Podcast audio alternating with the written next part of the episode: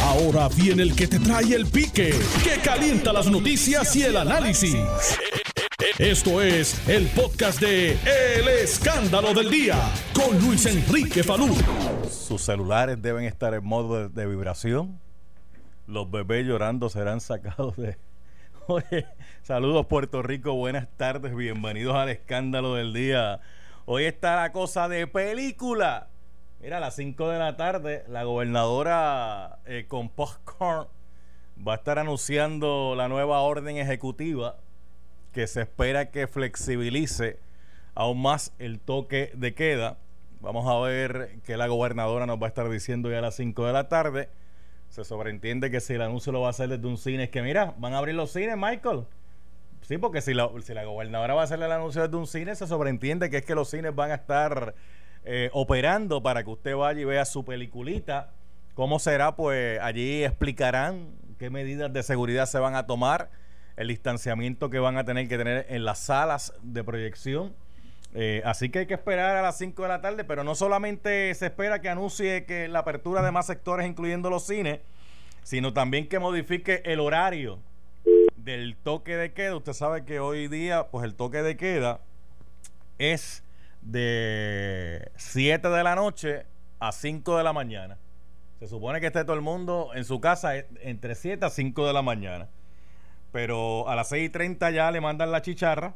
La chicharra para que todo el mundo sepa que a las 7 ya tiene que estar guardado.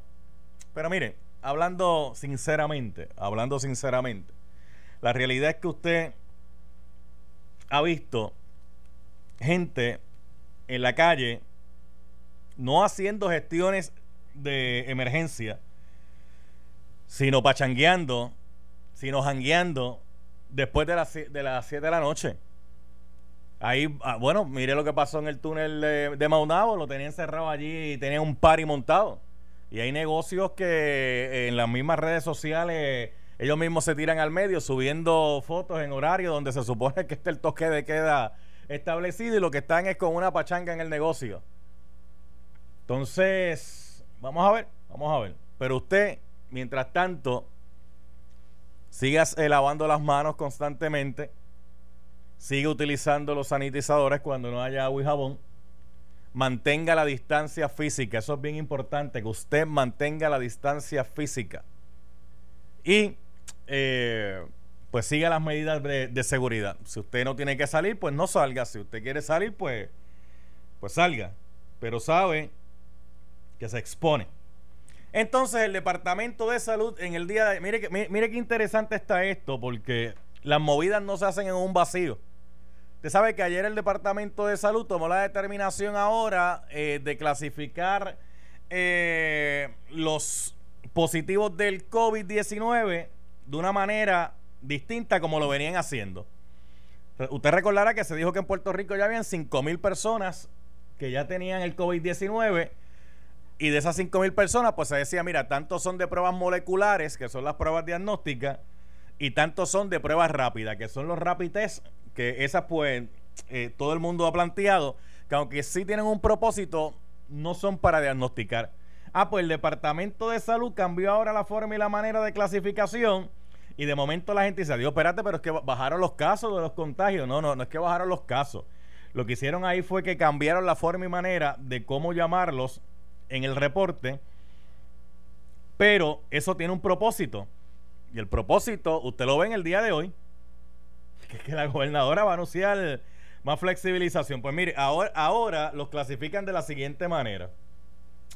Eh, casos confirmados adicionales y, total de casos confirmados. Ahora mismo, casos confirmados adicionales, uno, una muerte más. Total de casos confirmados, 1403. Casos probables adicionales, eh, 22. Total de casos probables, 3.949. Muertes confirmadas adicionales, 0. Este es el reporte de hoy. Total de muertes confirmadas, 56. Muertes probables adicionales, 1. Total de muertes probables, 88. Probable. Sí, probable es que probablemente lo tiene o no lo tiene. y pro probable es que pues, a lo mejor te da o no te da. Entonces, hicieron ese cambio porque cuando tú dices hay 5.000 contagios, la gente ve ese número y dice, ajá, yo 5.000 contagios. Los números están aumentando. ¿Y cómo entonces yo abro ahora otros sectores si aumentó la cosa? Ah, pero si cambias el muñequito y en vez de utilizar los, todos los casos, incluyendo pruebas moleculares y serológicas, utilizas ahora eh, total de casos confirmados, pues te dan 1.403. Y en matemática 5 mil siempre es mucho más que mil. Ah, pero si yo digo que son mil, 400, ¿qué digo? Está controlada la cosa. De las pruebas serológicas es cierto que no diagnostican, pero esas pruebas lo que tenían que hacer era confirmarlas con pruebas moleculares a ver si la persona si lo tiene o no lo tiene. Ah, pero entonces ahora hacen, ah, es que hoy hay un anuncio. ¿Cómo que, cómo que dice? Bienvenidos al escándalo del día. Bebés llorando tienen que salir de la sala. Sus teléfonos móviles eh, hay que ponerlos en vibración. Recuerde pasar por el concepcionario. Tenemos el rico y sabroso popcorn, incluyendo el de doble mantequilla. Ave María, el de doble mantequilla, ese convito. Porque si no, no podría estar haciendo el anuncio hoy. Mira, yo quiero que alguien me explique, y voy a llamar a alguien ya mismito, no, no, no he hablado con la persona, pero lo voy a llamar ya mismito porque en otros lugares yo estoy viendo que hacen lo siguiente, cuando están haciendo la reapertura, le están diciendo a la gente, mira, si tú vas a estas actividades, hay mayor riesgo de contagio que en este otro tipo de actividades. Le están diciendo a la gente, mira, por ejemplo, si tú vas al supermercado, tiene, eh, estás en este, en este riesgo, y entonces riesgo ponen leve, moderado, alto. Y entonces la gente dice, espérate, ahí dice que si voy a tal sitio, el riesgo es eh, moderado. Ah, pero si voy a este otro sitio, el riesgo es alto. Por ejemplo, una playa donde se guarda el distanciamiento físico es menos riesgoso que un lugar cerrado donde se acumula mucha gente. ¿Por qué? Porque la playa es, es un lugar abierto. En la playa se puede guardar una distancia considerable entre las personas que asisten versus otros lugares.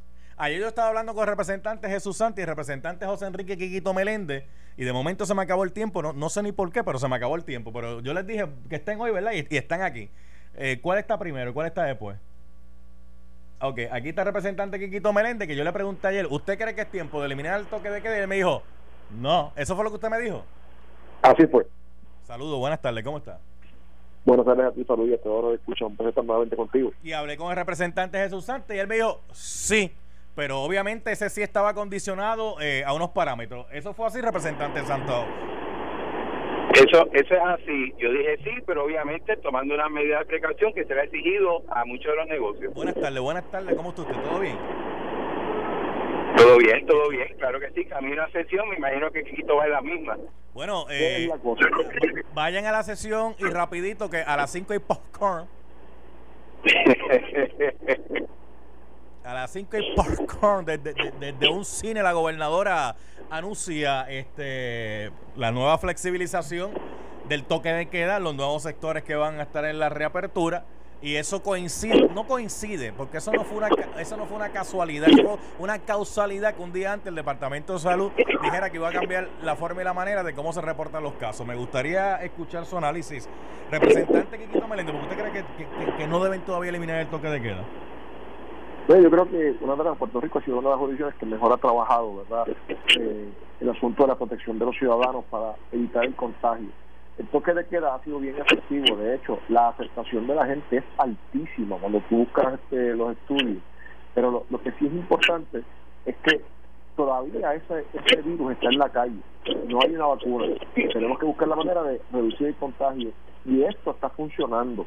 Claro, no podemos exprimir la economía y tenemos que ir flexibilizando, pero todavía no es el momento para simplemente eliminarlo de, de golpe y y que todo vuelva a la normalidad porque pero usted entiende pero usted entiende que aunque no debe eliminarlo lo podría modificar por ejemplo cambiar en vez de que sea a las 7 de la noche el cierre que pueda ser a las 9 que pueda ser a las 10 que pueda ser a, las 12 que pueda ser a las 1 sí sí sí no, no ahí, oye lo que lo que es importante es que sí se puede flexibilizar y se puede eh, dar espacio para que se mejoren las condiciones verdad para los negocios para que se pueda abrir un poquito más para que tenga un poquito más de gente adentro siempre eh, tomando las medidas de precaución necesarias para que eh, se reducir, ya que no es evitar, porque uno no puede tampoco evitar nada necesariamente, sino es reducir la posibilidad del contagio eh, y evitar los brotes. Ok, ok, e- e- escucho a Santa, representante Jesús Santa, dígame, representante. Pues mira, eh, en términos de, lo, de la data que tú decías de cómo se mide ahora los contagiados versus cómo se hacía antes, Mm. recuerda que antes había que justificar un, un toque de queda, por lo tanto yo tengo que buscar que sean muchos. Ahora muy probablemente la gobernadora va a flexibilizar ese toque de queda, sea que lo elimine o aumente el horario en vez de ser de las 7 a las 10 o a las 11 cuando ella decida. Y obviamente la única explicación que tú tienes por qué entonces se cambia el método de de, de, con- de contabilidad de los contagios es para demostrar que hay menos y por lo tanto se puede hacer. Yo creo que eso eso la costura se le ve. Sin embargo, vuelvo otra vez que el hecho del toque de queda no necesariamente es el mecanismo para tú evitar el contagio. El, el contagio se, se limita en la medida que la gente tome las debidas precauciones y los negocios que se le permita abrir tome las debidas precauciones. O si, si tú entiendes o uno entiende que un pop todavía no puede abrir, pues que no abra, pero tú no necesitas un toque de queda para que ese pop no abra, por dar un ejemplo, ¿no? Este, yo creo que hay que ir flexibilizando eh, la, la apertura de la economía. Recuérdate que la mayoría de los negocios que están ahora mismo que no pueden abrir son de capital puertorriqueño y, y yo creo que sí se debe permitir un mayor flexibilización del horario, si posible eliminar el toque de queda, siempre y cuando siguiendo la- las condiciones de seguridad que es una responsabilidad social. Mire, una, pre- una, una pregunta, representante Santa, ¿dónde usted vive? Agua. Representante Quiquito Meléndez, ¿dónde usted vive? Ah, ¿ustedes no viven en la misma? Yo, yo, pensaba, yo pensaba que ustedes vivían en la misma, porque mire, hay, hay un montón de cheques Bueno, bueno, que van a bueno, llegar a la misma. Yo, yo vivo en la misma casa hace 25 años. Ah, pues le puede llegar un cheque a la misma. Y, y usted, Quiquito Meléndez, te...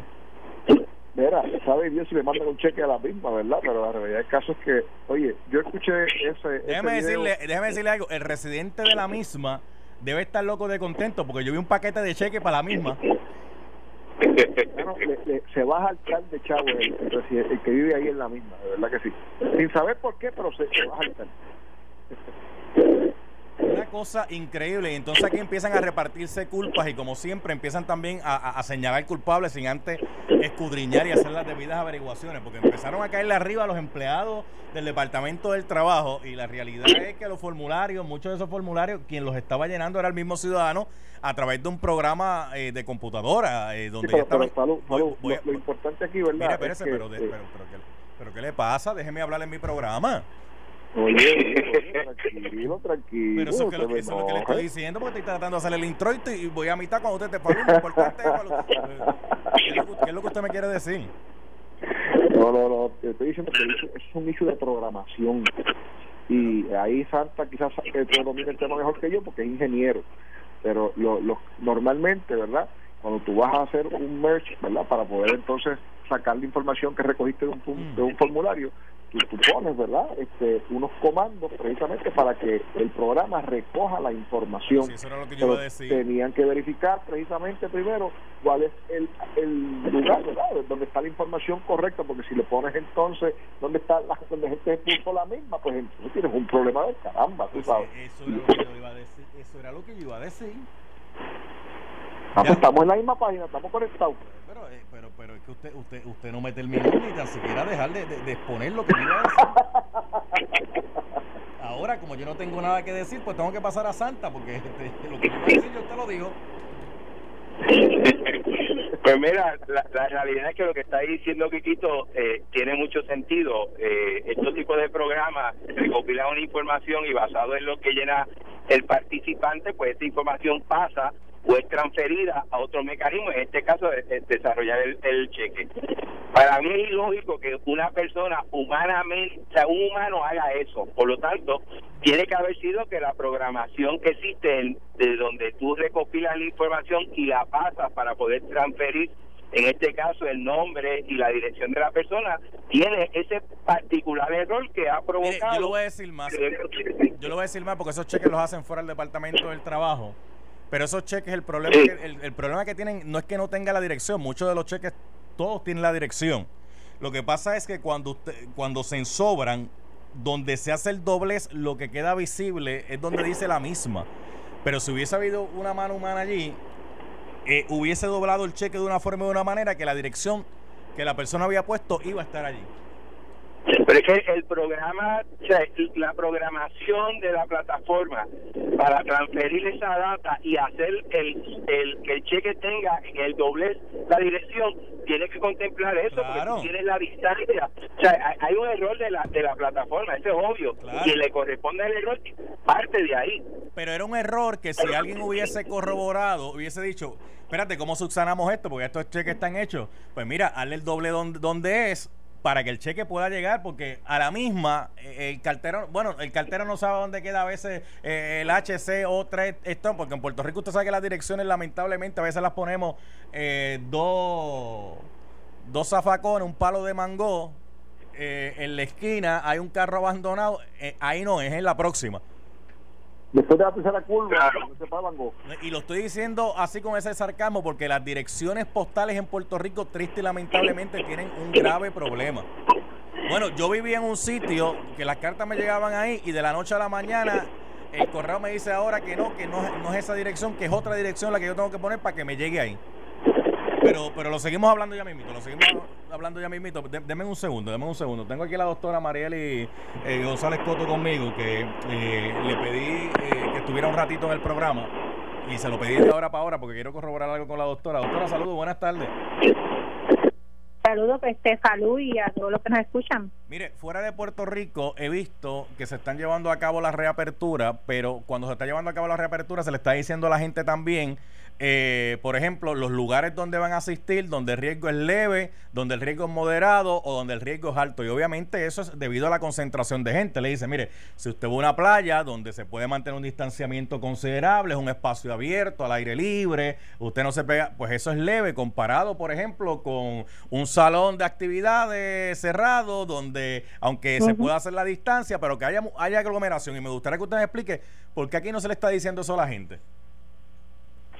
Eh, sí, mira, eso es muy importante y esa y esa análisis que se han hecho se basan en no solamente el, el potencial de aglomeración, sino también en el comportamiento humano. Así que en ese sentido hay que tener primero que mucho cuidado con comparar una cosa con la otra, porque como sabemos, en Estados Unidos, por ejemplo, el uso de las playas no es el mismo que se le da en Puerto Rico. No, definitivamente no. Yo nunca he visto una playa en los Estados Unidos, un, caldero con ajos con pollo, nunca he visto eso allí.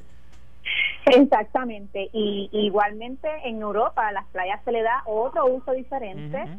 Eh, las personas tienden a ir solas versus en Puerto Rico, que realmente se usan como un centro, como tú, como tú dices, un centro de... de fiesta familiar, de, reunión familiar, de compartir. Exacto. O sea, el, caldero de arroz con pollo lo que significa es que va a, ir, va a ir mucha gente ese mismo día a la playa a aglomerarse al compartir. Exactamente. Así que en ese sentido, pues obviamente el riesgo, aunque sí se constituye un lugar pues que es al aire libre, el riesgo pues va a aumentar porque si la conglomeración, la, aglomeración de personas existe, pues independientemente de que estés afuera o adentro ¿verdad? de un de un sitio. Así que hay que tener un, poco de cuidado con esas comparaciones y tener en cuenta el uso que se le da a esas a esas instalaciones, sean playas, sean cines, etcétera, etcétera. Por ejemplo. Así que en el por ejemplo, yo voy al, al, supermercado, hago la fila de distanciamiento, representante, no saben que usted hago la fila de distanciamiento, entro, pero lo que estoy es un periodo de tiempo, me voy es distinto una iglesia. Una, iglesia la gente entra y se queda por un periodo de tiempo más largo, porque los cultos, pues, el, menos dura una hora, ¿verdad? Por, por dar un ejemplo. Así mismo, y, y otra cosa también que se da en las iglesias, por ejemplo, ya que lo menciona, es que, pues, en otros países quizás las personas van a la iglesia en familia o solo, que atienden la misa o el culto y se van pero en Puerto Rico se sabe que hay un, factor de socialización, de también somos bien, ¿verdad? Bien amorosos y, y no solamente en la iglesia, sino en cualquier actividad que se hace, pues, nos damos besos, nos damos abrazos y esas cosas van a aumentar el, riesgo de contagio, independientemente si se está haciendo el distanciamiento, si, si está bajando la capacidad eh, hay que tener en cuenta que hay que esas cosas también hay que considerarse y hay que evitarlas. Claro, eh, pero eh, deberíamos darle la información a la gente de, mira, en, en, este tipo de actividades el riesgo es leve, en este otro tipo de actividades es moderado, en este tipo de actividades es alto, para que entonces la gente informada pueda decidir cómo va, va a llevar su día a día. Sí, definitivamente, y hacia eso, por ejemplo, creo que la semana pasada el eh, Metro publicó un, un reportaje buenísimo con la epidemióloga Eva Goldian. Ah, Ella estaba pues haciendo ¿verdad? esa comparación y, y tratando ¿verdad? de darle riesgo y ella es puertorriqueña y ya evaluó los riesgos según el puertorriqueño, que es muy que ¿verdad? hay que tener en consideración, como dice, versus los riesgos en otro en otros países y, y ese tipo de verdad ella, ella en ese tipo de reportaje pues es bueno para que la gente dirija su su esfuerzo sí, y, y decida si va o no a asistir a estos, ¿verdad? A estos sitios, independientemente estén abiertos o no. Hay que tener, ¿verdad? Este cuidado en ese sentido. Mire, doctora Marieli González Coto, eh, para finalizar eh, y para el Departamento de Salud ahora modificó cómo, cómo reporta los números de, del COVID, ¿verdad? Este, ¿qué, qué, le pareció esa modificación? Mire, e, esa modificación eh, es confusa y, quiero ¿verdad? dejarlo ahí porque hay mucha, hay muchos um, aspectos ¿verdad? detrás de esa modificación, pero yo lo que le quiero hablar a la gente, ¿verdad? Y yo lo que les quiero decir es que esa, ese cambio es simplemente una cambiar las categorías de una situación que sea, que, que es que tenemos casos de COVID activos que, que todavía no hemos pasado el riesgo eh, la modificación se hizo quizás para, digo, no, no voy a, a, decir para qué, pero eh, eh, una modificación que si se hace correctamente puede que funcione en términos de la toma de decisiones.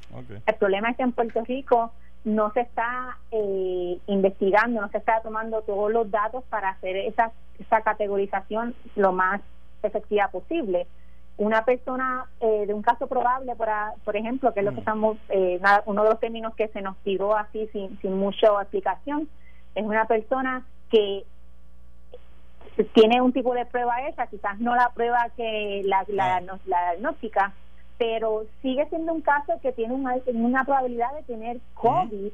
Y lo importante de esto es que esas personas son tan son importantes porque hasta que no se descarte sigue siendo un potencial riesgo de, de transmisión y de contagiar a otros. Así que este e, es importante saber que eso todavía existe y que los números no han bajado, definitivamente los números no han bajado. Las categorías de cómo se tratan estos casos quizás han cambiado eh, para el departamento, pero los números de contagio no, no han bajado. Okay. Doctora Marily González Coto, gracias por haber estado un ratito aquí con nosotros en el programa. Gracias a ti por invitarme. Bien, bien. Este, quería, quería corroborar esos datos con ella, el eh, representante Jesús Santi, representante Quiquito Milente, porque es, bien importante este, uno saber eh, dónde me meto, porque hay unos lugares que el, pues es leve, en otros moderados, en otros de, alto riesgo. Eh, si, si me permite, yo creo que sería más efectivo si el gobierno ayudara a diseminar esa información que el mismo toque de queda. De hecho, me parece recordar que cuando surgió lo del dengue, en un momento dado inclusive se dijo qué horario esto el mosquito está más expuesto fuera y, y, eso da una idea de las personas de cómo protegerse o no. Yo creo que era de 5 a 7 era horario donde más podía, posibilidad había de que el mosquito estuviese en el ambiente y por lo tanto, y ese tipo de, cosas ayuda muchísimo a evitar, eh, en, este caso, el contagio, ¿no?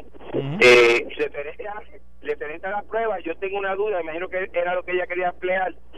Yo estoy claro de que la molecular que dé positivo es que es positivo, pero la prueba corta, el que da positivo, hay que hacerle la prueba larga o, la molecular para confirmar. La pregunta es, si, si, si da positivo en la rápida y eventualmente da negativo en la molecular, ese dato se resta a lo que dice que dio positivo.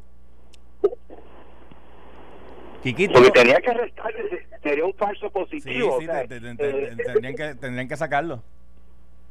Pero se está haciendo. Ah, bueno, eso, eso ah, no lo iba a contestar ella, eso, eso lo tiene que contestar Lorenzo González, secretario de Salud. Correcto. yo, yo creo que eso, ahí es que va la pregunta, pero sí es importante tener una, idea clara de cuáles son los casos, porque fíjate, eh, por ejemplo, eh, nosotros en la Cámara de Representantes, cuando hicimos las pruebas, hubo una cantidad de empleados, ¿verdad?, que mm. salieron positivos a la prueba serológica, que es la, prueba rápida. ¿Qué sucede? Eh, de esos empleados, hasta donde tengo entendido, ninguno dio positivo a la, a la, prueba eh, molecular. De manera que eso eso tiene un efecto, número uno, psicológico y emocional, eh, y infla las estadísticas, porque tú podrías tener una persona que está, oye, eh, te dio positivo, lo estás incluyendo como positivo en las estadísticas, estás inflando las estadísticas de manera inapropiada. Porque... Correcto, Vamos a dejarlo, vamos a dejarlo ahí, voy a hacer la pausa. Mira, Nelson, aquí hace, está haciendo calor aquí adentro, este... Estoy sudando. Sí, mira, este, ustedes me dan un break lo que yo voy un momentito a la nevera y busco, busco, busco un limber de parcha que tengo, que tengo allí en la nevera. Porque me tengo. voy, a un refrigerio. Me trae una, Bueno, tengo uno de parcha, uno de coco y uno de frambuesa. Eh, ¿Cómo lo reparto? El, de parcha es mío. Dame, el de coco, yo no tengo problema. dame el de coco. Que, le tocó el de frambuesa, Kikito. No, no cualquiera, para acá. Mira, no, está haciendo calor. Regresamos en breve, regresamos en breve. Estás escuchando el podcast de Noti1. El escándalo del día con Luis Enrique Falú. Mire, eh, el, el señor que Moura estaba entrevistando dijo que estaba en la fila del desempleo porque fue a cambiar la dirección. ¿A que usted no sabe qué dirección fue a cambiar? No, no me diga. La misma. No me diga. Sí, fue a cambiar la misma. Quiquito está como que muy callado. Yo creo que Quiquito no está ahí. No, Nelson, chequeate, sí, porque cuando, cuando Quiquito no está hablando, es que el teléfono no está en el teléfono. Chequeate, chequeate a Quiquito. Mire, representante Santa, le han dado 24 horas al secretario del Departamento de Educación. 24 horas tiene para que le responda a la orden que emitió el tribunal eh, a través del honorable juez Antonio Cuevas Ramos porque si no eh, entraría en desacato y lo podrían este incluso arrestar e ingresar inmediatamente según este sale una una, una, una orden del tribunal este. Y esto tiene que no mira esa es Santa esa no es. Espérate déjame ver si Santa. Sí, ahora. Aquí está Santa esa es la que aquí estoy ahora. ok ahora está ahí. Pues mire, ¿qué, qué, le, parece esto? 24 horas tiene el secretario de Educación para justificar por qué no ha abierto los comedores será más allá de la orden, es que eso da vergüenza. La realidad es que da la impresión, por lo que dice el juez, que se siente que lo han engañado o que lo han coger de lo que no es. Y, y, en ese sentido eh, es lamentable y mucho más cuando estamos hablando de alimentos para los jóvenes del país. O sea un alimento que desde hace tres meses no se está utilizando que que si no se utiliza hay que decomisar pues qué mejor que tú prepararlo y darlo a las personas o a los jóvenes que así lo necesitan. Y yo siempre he dicho aun cuando no sea porque se pase hambre que yo entiendo que sí pero aun cuando uno piense que la gente no está pasando hambre muchos de estos jóvenes el alimento más completo mejor balanceado, con una dieta más adecuada, es ese. Eh, eh, eh, la realidad es que no hay forma de tú de tú entender por qué se tuvo que llegar a esa determinación, fuera de, de, de, otros propósitos que yo ni siquiera, yo honestamente ni quiero hablar. Representante Guito Meléndez, 24 horas tiene el secretario porque si no lo van a mandar a arrestar. Ese, ese es este, el de educación. Eso es así, el secretario de educación, este, usted sabe que el juez Anthony Cuevas Ramos había dado una instrucción, una orden de que había que abrir los comedores y entonces le dio unos días para que contestaran y dicen, no han contestado, están en desacato, si no me justifica, lo mando a arrestar. Mira, lo, apropiado, ¿verdad?, es que los abogados del departamento tienen que de inmediato atender ese asunto. Eh, eso, el, desacatar una orden del tribunal tiene unas consecuencias extraordinarias, eh, bastante serias, de manera que yo podría entender, ¿verdad?, la posición del departamento de que en efecto eh, se están abriendo los comedores que son necesarios, y, pero no es cuestión de lo que nos digas a nosotros tampoco, es, cuestión de que se lo expliquen al tribunal y que el tribunal esté en condiciones de entender el razonamiento que hay detrás de cada de, los comedores que están abiertos y de cuál es el, este, el, de qué manera se escogieron, cuántos hicieron, porque tampoco es, y, eh, es, es importante señalar que tampoco es que podemos abrirlos todos de por sí como inicialmente se proyectó porque no número uno no es práctico y número dos este, la cantidad de comida que se estuvo perdiendo durante un tiempo porque la gente no, sabe Mire, esto, esto dice el documento del tribunal. Obviamente no lo voy a leer todo porque no tengo el tiempo, voy a leer lo, lo, más importante. Es preciso recordarle a la parte promovida que la controversia en el presente caso ya fue resuelta por este tribunal. En vista de que el Tribunal de Apelaciones denegó la moción en auxilio de, jurisdicción, nuestro ordenamiento jurídico solo le concede a la promovida una alternativa, cumplir con la sentencia mientras la apelación se atiende en dicho foro. De encontrarse que la parte promovida no está en cumplimiento con la determinación judicial, el único curso a seguir para el promovente es la figura del desacato la cual se utiliza para reivindicar la autoridad del tribunal. En vista de lo anteriormente expresado, se emite orden para que en el término final de 24 horas a partir de su notificación, la parte promovida, que en este caso es el Departamento de Educación, muestre causa por la cual no debamos encontrarlo en curso en desacato, ordenando su arresto e ingreso inmediato ante el alegado incumplimiento con la sentencia notifíquese en San Juan, Puerto Rico, 11 de junio de 2020, honorable eh, Anthony Cuevas Ramos, juez superior. Lo que me parece a mí, ¿verdad? Y, aquí yo no estaba dando el seguimiento al, a, precisamente el caso completo, ¿verdad? Cómo va el detalle, pero me parece a mí que aquí simplemente lo que hay es un issue de que los abogados no le han transmitido al tribunal, los abogados del departamento, me quiero, a eso me refiero, ¿verdad?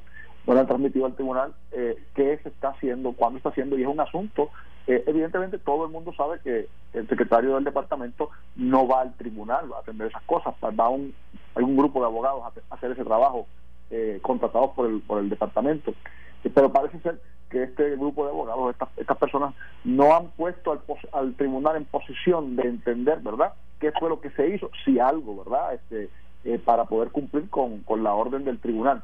Simplemente el, el apelar a una orden del tribunal o el buscar la forma de ir en, en revisión a un tribunal de mayor jerarquía tiene unas consecuencias. Por ejemplo, si tú, si el tribunal no acoge el auxilio, pues evidentemente eh, no se paraliza la, los efectos de la determinación del juez de instancia. De manera que lo que sí es importante es que, eh, aunque se puede seguir con el curso de buscar la forma de revisar la determinación del juez Anthony Cueva, es importante, mientras tanto, cumplir con este eh, esa, esa, determinación a menos que exista verdad ya un, recurso radicado ante el Supremo que el Supremo haya verdad en su no sé y yo no, no, me consta que haya este acogido que paralice los efectos de esa resolución del juez del juez Cueva si eso no ha ocurrido lo importante es que estas personas que de hecho tienen una responsabilidad de eh, cumplir con la o sea, y, informarle al, al tribunal lo que se ha hecho. Y, si no y si no se ha hecho esos abogados a través jamón. A, través de la cuenta de dice aquí departamento secretario secretario de educación de Puerto Rico dice el educación PR en referencia al departamento de educación esa es la cuenta se encuentra en cumplimiento con las órdenes requeridas por el tribunal a esos efectos sometemos una moción con evidencia para demostrar que hemos cumplido como establece la orden ahí tú ves que en efecto este, lo que ha sucedido es que sí se ha estado cumpliendo con la orden, pero no se le había, no se había informado al tribunal.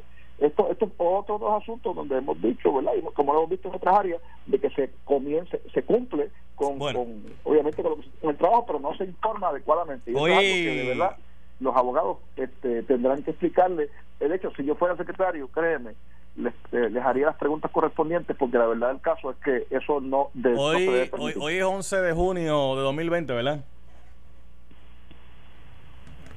Eso es así. Quiere decir que el 9 de agosto Hasta la medianoche. El 9 de agosto está cerquita. Oh, el, y, por ahí y, el 9 de agosto, el 9 de agosto ¿qué hay? La primaria. Ah, con, con la primaria de los partidos principales del país. ¿Cómo es? La primaria de los dos partidos principales del país. ¿Y, y, por qué usted dice los dos principales y, recalca la palabra principales? Bueno, porque son los demás apoyos en el electorado del país. Yo creo que eso no hay duda. Mm. Eso fue como una pullita para los que nacen primaria. eso, fue, eso fue como que bueno si tú dices que, que si tú si tú crees en la democracia tienes que creer en ella en todos los sentidos en todos los sentidos pues esa era una de las quejas que había, que como había toque queda, que no, no, no podían hacer que, no pueden hacer que campaña política para las primarias. Bueno, lo, que pasa es que, y, vuelvo otra vez, yo inclusive en este programa he dicho que la cuestión de la, del toque de queda y la cuarentena es necesaria para poder contener una posibilidad de incremento en los contagios, pero todo tiene su fin. Y lo que parece que está pasando es que la extensión hasta este momento, no sé qué diga la gobernadora esta tarde, era para buscar que oponentes a la gobernadora eh, no hicieran la campaña que tienen que hacer porque está limitado a, estar en el escrutinio público, ¿no? A estar en público haciendo las labores que se hacen durante la campaña Santa. versus la gobernadora que tiene la luz verde para hacer muchas cosas sin esa restricción. Santa, este, nosotros, llevamos, nosotros llevamos un tiempito haciendo este programa juntos este eh, y desde un principio Quiquito Meléndez no quiere decir con quién está. Eh, pero pero yo no, no Quiquito Meléndez no quiere decir con quién está, pero yo no yo no sé, pero yo, tanteándolo, yo creo que él está con Wanda Vázquez para la primaria.